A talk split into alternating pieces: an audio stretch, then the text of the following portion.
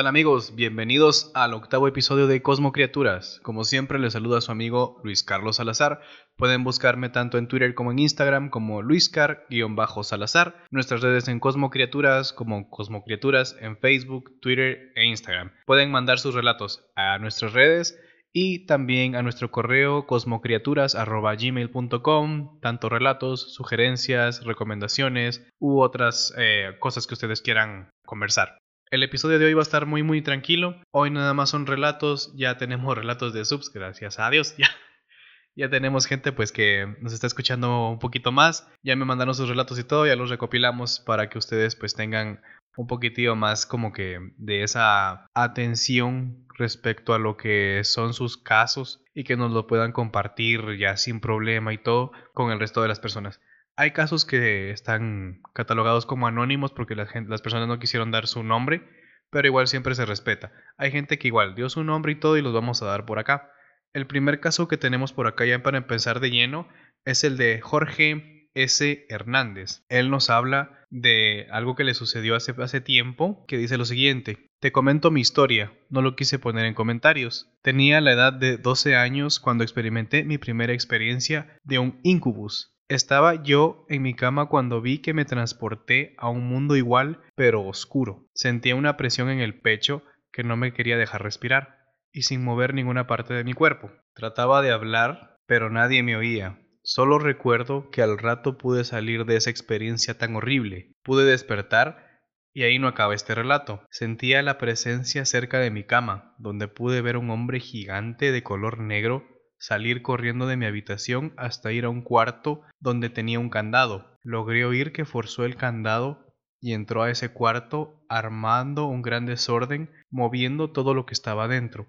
Tenía miedo, no me quise levantar. Al rato de ello sentí de nuevo que regresó a mi habitación corriendo, pero hasta ahí. No hizo nada más. Al despertar y con la curiosidad, el cuarto con su candado pues estaba intacto. Esta es lo que es la historia del, del amigo Jorge de ahí pues tuvimos una pequeña charla todavía en el chat donde yo le dije que si había tenido más experiencias de ese tipo o en su casa alguien más pues había compartido ese tipo de experiencia y pues dice que la mayoría de experiencias se han dado pero más con el fenómeno de los incubus. Yo me imagino que tal vez no es un incubus porque creo que incubus y sucubus si estoy mal pues me corrigen son eh, demonios de índole sexual. Algo así me recuerdo yo que es la, la, categoría de estos incubos, sucubos, que son como que de índole sexual. Pues, tal vez el compa andaba caliente y a todo lo que se movía.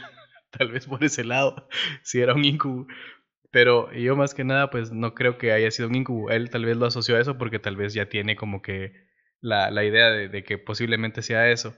De ahí, pues eh, yo le pregunté actualmente, pues no ha sucedido, no ha pasado a mayor alguna de esas situaciones y me dice, ahora cuento con 31 años. Sí puedo contar que después de que falleció mi padre por COVID, dejó una casa y después de ello me fui a ella como dos meses. Después de que falleció únicamente iba los fines de semana, pero el primer fin de semana que pasé ahí no podía cerrar los ojos, que en ese mismo momento pues comenzaba a sentir que me llevaban a un mundo igual, similar a este, pero donde yo podía sentir una presión, una presión fuerte donde me intentaban como ahogar. Yo solo sentía que hablaba al resto de mi familia, les gritaba, pero ellos lo único que oían era como murmullos. Fueron tres fines de semana que pasé de la misma experiencia, hasta que en el cuarto se hizo una oración, echaron agua bendita, y ese fin de semana al fin pude descansar sin ninguna novedad. Esto es solo el resumen nomás. Me aclara así como que hay más relatos. De ahí pues eh, le pregunté que, que si el resto de su familia pues estaba bien, él había comentado pues estas experiencias con su familia y todo, y dice que sí, pero más que nada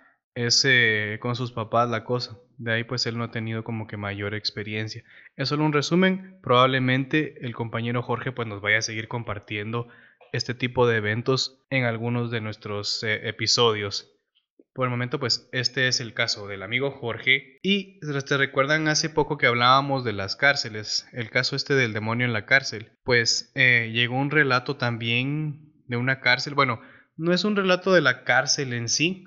No es así que los reos vayan a, mandar sus relatos. Sería buenísimo, sería buenísimo que tengamos relatos de, de algunos reos o algo así. Es de una señora que trabaja como enfermera. Ella es la señora Patricia Cruz. La señorita Patricia Cruz pues nos dice lo siguiente. Hola, soy enfermera. Una noche me tocó turno con otra compañera, por mala suerte ella estaba enferma. Tuve que darle un relajante para que se durmiera y me tocó hacer sola el turno. Eran casi las 3 de la mañana cuando me tocó hacer mi ronda. Llegando a la estación de enfermería, divisé en uno de los pasillos una figura en la oscuridad. Pensando que era eh, un paciente, me acerqué. Mi sorpresa fue que era una enfermera y pensé que era mi compañera que me quería jugar una broma. Lo extraño es que para... Permítanme que me acaban de... Se acaba de asomar una cara por la puerta. Muy bien. Pensando que era una paciente me acerqué. Ay, eso ya. Pensé que una enfermera. Pues mi compañera pues me quería jugar una broma. Lo extraño es que para esa hora ya tendría que haberle hecho efecto el sedante que le di. Pero lo que extrañé y me hizo dudar fue esta. Este, hablando de la enfermera, se veía brillante, brillaba en la oscuridad, no le veía sus pies y no parecía caminar sino flotar. Rebosaba un eco como si usara tacones, siendo que uno, siento que uno tiene que usar zapatos tenis o mocasines náuticos, perdón por la redacción, es que ustedes sabrán. Lo único que se me ocurrió pensar fue, vaya, seguro que a mi compañera le dio rebote la inyección, está delirando, que hasta sus tacones se puso. Con la armonía y pena de ver qué le, qué le pasaba, la seguí por el pasillo. El problema es que el pasillo estaba sin luz y si a mí me costaba ver, ya no digamos a ella. Me alarmé cuando se metió a la sala de operaciones. Entre paréntesis pone quirófano. Corrí para detenerla, pero entre más me acercaba, más pesado sentía los pies como si cargara una mochila llena de piedras. Sentía una sensación horrible al tratar de agarrarla en la oscuridad. Pensé que se había caído. Hoy nos carga el payaso, dice la señora. Inmediatamente encendí las luces, esperaba verla en el suelo. Mi sorpresa es que no había nadie. La busqué en toda la sala y no encontré absolutamente a nadie. Un frío espantoso me recorrió. Salí más corriendo que andando de ahí a ver si ella estaba en la clínica donde la había dejado. Y para mi buena o mala suerte, ahí estaba ella lo más tranquila y bien dormida. Entonces, pues no sé a quién seguí esa noche. Días después le comenté a otra compañera y me dijo que ahí ocurren cosas muy extrañas, que no tienen explicación, y que nunca volviera a hacer eso. Y o esas, dice que nunca volviera a hacer eso, perdón, es que los signos de puntuación pues no están como que muy definidos. Esas cosas suelen pasar y realmente no es la primera vez que me ocurre algo así. Dicen que a veces es uno el que atrae esa clase de cosas y no los lugares. Bendiciones, les dice la señorita Patricia Cruz. Y ese es el relato de la señorita Patricia Cruz, que también dice que ha hecho turnos en las cárceles. Dice que es en la cárcel de Santa Teresa, donde también se pone bien pesado y sombrío el ambiente. Y otra vez les vuelve a mandar bendiciones. De por sí yo creo que se había confundido, es que me puso de título que era una historia de la cárcel, pero resulta que era de un hospital. Pero bueno, me imagino que con el tiempo pues la señorita Patricia Cruz nos va a seguir mandando más relatos y todo. Ese relato está muy bueno.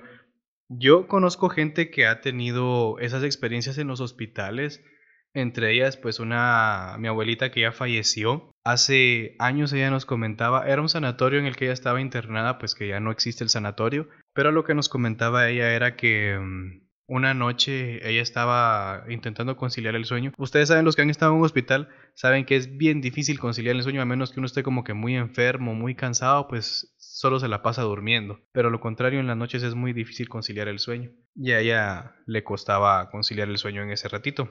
El asunto está en que dice que le abrieron la puerta de su del cuarto en el que ella estaba, así despacito, y dice que lo que se asomó primero fue la cabeza como de un caballo. Dice que se, se, asomó y todo dice que el caballo pues no, no hacía, no emitía sonido ni nada, solo pasó y empezó a entrar el cuerpo, que si resultaba que había un, era un señor que iba montado en caballo. Ella no vio ni color ni nada, dice que solo era como que la silueta del señor montado en el caballo. Ingresó al cuarto donde estaba ella y ahí medio lo logró divisar porque dice que era un caballo negro y la luz pues no le daba a totalidad de lo que era el traje ni solo se miraba como que era la silueta de un señor. El asunto es que ella dice que um, más que entre asustada y sorprendida, dice que solo alcanzó a taparse la cara poco a poco con la sábana, pero mientras llegaba ese momento de taparse la cara, el señor del caballo solo hizo como queriéndose reír. Dice que solo escuchó que hizo eso y ella se tapó lo, lo, más rápido posible, se tapó la cara y todo, se volteó, empezó a rezar y hasta ahí le llegó ya la experiencia del señor con el caballo adentro del hospital. Otra experiencia que ella tuvo que tal vez es un poco más tranquila fue en un sanatorio de acá de Chimaltenango. Este todavía sigue activo, y lo que comenta ella es que e, esos eran cubículos, eran como cubículos de cuatro camillas.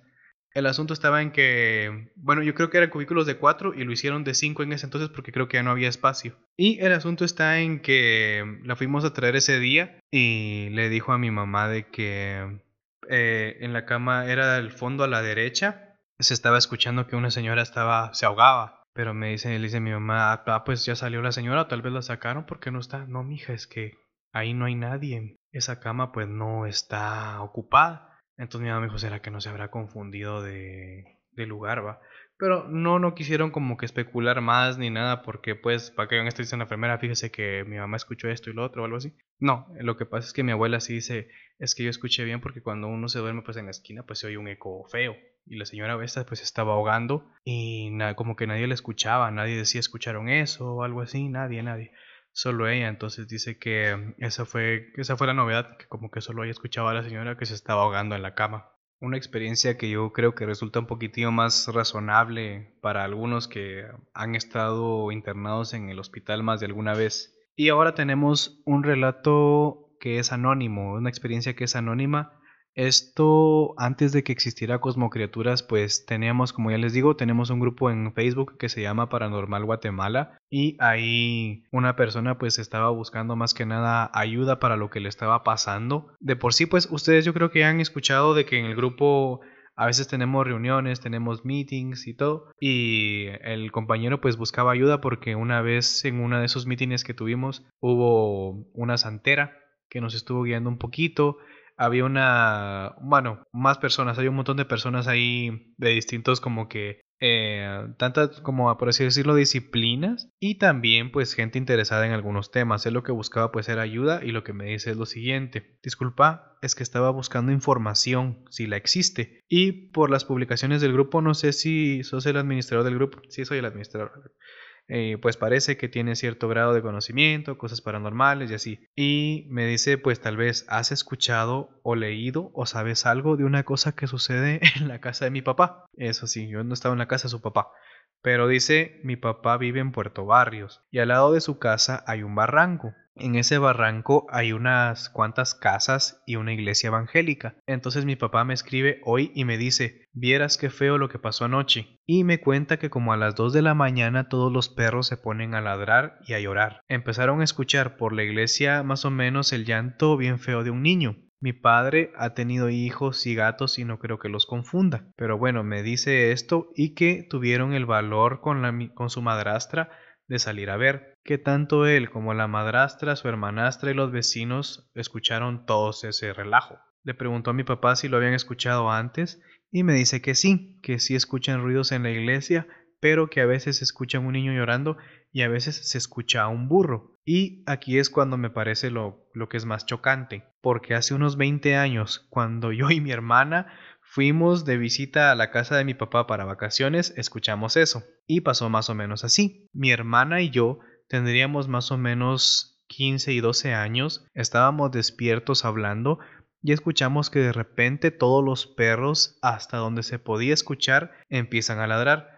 Y yo recuerdo haberme asustado y ver mi reloj, ver que era la una y cuarto AM, lo recuerdo súper claro. Y mientras ladraban escuchamos muy bien como si alguien se pusiera a saltar, como que fuera un niño jugando, en las láminas que estaban en el suelo por el terreno de la iglesia. Mientras saltaba, escuchábamos, escuchábamos que empezaba a rebuznar un burro. Entre paréntesis me pone, en barrios de por sí no hay muchos burros y los que hay nada tienen que estar haciendo en un barranco a la una de la mañana. Entonces yo estaba así en extremo asustado y salté de la cama con mi hermana. Nos quedamos callados escuchando a los perros y habremos estado callados unos tres minutos algo así cuando escuchamos ruidos en las ramas de un árbol de a la par de la casa. Y se escuchó como algo cae en la lámina de la casa. Caminó por la lámina y saltó al suelo, y en el suelo empieza a correr alrededor de la casa. No sé si era el miedo, una sugestión o qué, pero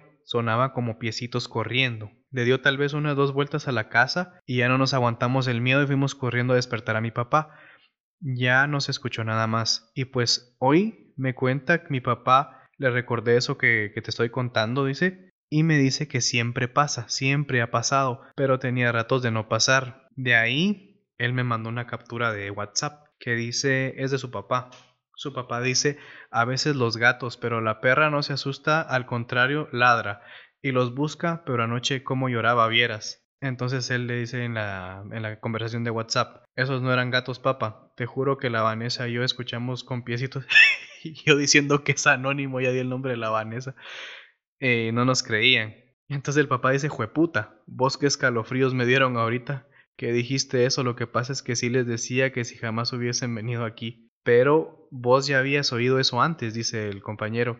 Sí, dice el papá, todavía se escucha eso, mijo, andan toda en la lámina de ahí de la nada. Entonces me dice el compañero, pregunto, ¿habías escuchado algo como eso? ¿Alguna idea de qué pueda hacer? Entonces ahí empezamos a hablar y todo, darle sugerencias con el resto del grupo y dice lo siguiente, mira, no sé si sí o sí tenga algo que ver, pero la iglesia esta donde las cosas se escuchan es una de esas iglesias evangélicas donde practican exorcismos. Y de vez en cuando pues estábamos nosotros así cenando y ellos abajo en su gran escándalo gritando ¡Sal, maldito! y alguien gritando a lo bestia. ¿Es posible que tenga algo que ver? ¿Pudiera ser algún demonio esa mierda? me dice. Entonces sería improbable de que digamos que un man de eso sacara un demonio. El asunto aquí es que yo le dije de que para sacar demonios tiene que ser gente capacitada, no es cualquiera. Si se dan cuenta, eh, si bueno, lo más, lo más cercano pues tal vez es YouTube el padre Antonio Fortea o el canal de SM Dani, pues él lo entrevistó y dice que, por ejemplo, no cualquier padre sacerdote o algo así puede hacer exorcismos, tienen que estar capacitados porque reciben lo que es eh, conocimientos de psicología, psiquiatría y todo. Incluso el padre Fortea dice el 99% de los casos de posesión son sugestiones psicológicas. Entonces es de considerar eso al momento de hablar de lo que son endemoniados. Eh, lo pueden buscar ahí todo. El padre pues dice, a veces hay gente que, hay psicólogos, hay psiquiatras que dicen, mires que dice que está endemoniado, yo ya le hice, le hice el otro. Bueno, tal vez haciéndole un exorcismo sugestivamente se sienta liberado o liberada. Entonces es algo que se puede curar con exorcismo, aunque no sea directamente un exorcismo real, por así decirlo. Se hace como que el ritual y todo para que la persona se sienta liberada porque a veces es mucha la sugestión de que están posesas y por eso es que dice que no cualquiera puede hacer exorcismos. Tiene que ser un sacerdote, un cura, un padre que esté capacitado en el tema. Entonces eso era lo que estaba hablando yo con él. Y por eso fue que me dijo, entonces sería improbable que digamos que un man de estos sacara un demonio, porque son de estas iglesias, eh, creo que son pentecostales, yo no quiero faltar al respeto ni nada, solo quiero como que aclarar los puntos de que no cualquiera, cualquiera puede hacer un exorcismo porque posiblemente sea algo psicológico, psiquiátrico. Pues dice el compañero, pues por incapaz lo sacaran pero no pudieran manejar la situación y él pues dice, tal vez el demonio pues ande rondando por ahí porque no lo pudieron sacar bien. Solo dejó la cosa ahí tirada, dice el compañero. No sé vos, solo te sé decir que yo sentí miedo del puro, duro y sincero. Veinte años después yo lo recuerdo todavía y todavía me da miedo. Mi papá me dijo que cuando lo escucha otra vez, pues iba, él iba a salir a ver, pero le dije que no se aburro, que nada bueno va, va a salir pues a gritar a las 2 de la mañana, como un bebé o un asno. ¿Qué sabe él que es? Pero en definitiva, yo siento que es algo malo. Eso es lo que dice él. Entonces eh, nos quedamos conversando otro poco y dice pues qué recomendaciones le dábamos y todo. Y así quedó todo, todo el asunto así. Entonces el compañero termina diciendo, yo sé que más de alguno pues le ha pasado alguna cosa así, pero si lo tuviéramos que ver en proposición de 20 que pasan, uno es a mi hermano, uno es a mi mamá, cinco a mi abuela y 13 yo, que dice que son eh, ya eventos no propios este que me estaba contando, sino que dice que les apagan las luces, les cierran las puertas, les jalan las almohadas, Él en ese caso pues estaba hablando de ya eventos que son como que más tipo poltergeist, que les jalan las cosas, les tiran, les avientan y termina diciendo, mi abuela dice que es porque nací el día del solsticio y que esa cosa es brujería. Y ahí termina lo que es el relato del compañero anónimo, con una, una hermana de nombre Vanessa. Ahí terminaríamos lo que son los relatos el día de hoy. El episodio de hoy pues es un episodio tranquilo, estaba para tomar cafecito, ponerse audífonos, iban en el carro pues frescos, con los vidrios arriba y tranquilos ahí.